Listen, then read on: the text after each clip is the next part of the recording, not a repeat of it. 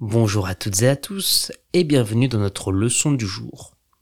Les trois mots que nous allons découvrir aujourd'hui sont une bibliothèque, féroce et un cachet. Une bibliothèque, c'est un mot qu'on utilise pour parler d'un endroit où l'on stocke des livres. Ça peut être un lieu où ces livres sont conservés et prêtés au public contre un peu d'argent chaque année. On peut également consulter ces livres sur place, dans la bibliothèque. La bibliothèque, c'est aussi le nom que l'on attribue à un meuble destiné à ranger des livres chez soi. On peut dire, elle passe des heures dans la bibliothèque universitaire à lire et à étudier. Elle passe des heures dans la bibliothèque universitaire à lire et à étudier. Ou encore, sa bibliothèque personnelle contient des centaines de livres. Sa bibliothèque personnelle contient des centaines de livres.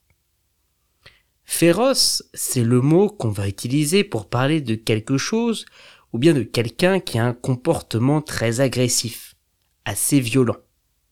Souvent, être féroce, c'est presque avoir une attitude animale, sauvage. On peut dire, le lion a attaqué de façon féroce sa proie.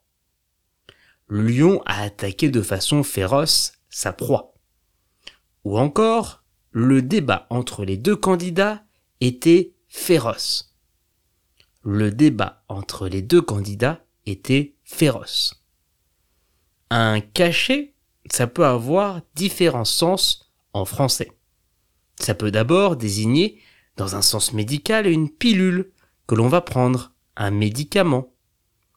Un cachet, ça peut être aussi un tampon qui va être mis sur un document pour le certifier. Enfin, un cachet, c'est le nom utilisé pour parler de la rémunération d'un artiste. On peut dire, elle a pris un cachet pour soulager son mal de tête elle a pris un cachet pour soulager son mal de tête.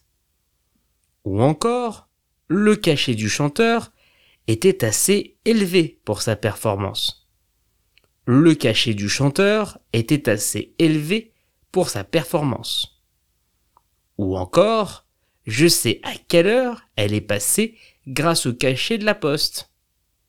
Je sais à quelle heure elle est passée grâce au cachet de la poste. Pour retrouver l'orthographe exacte de nos trois mots du jour, rendez-vous dans la description de ce podcast.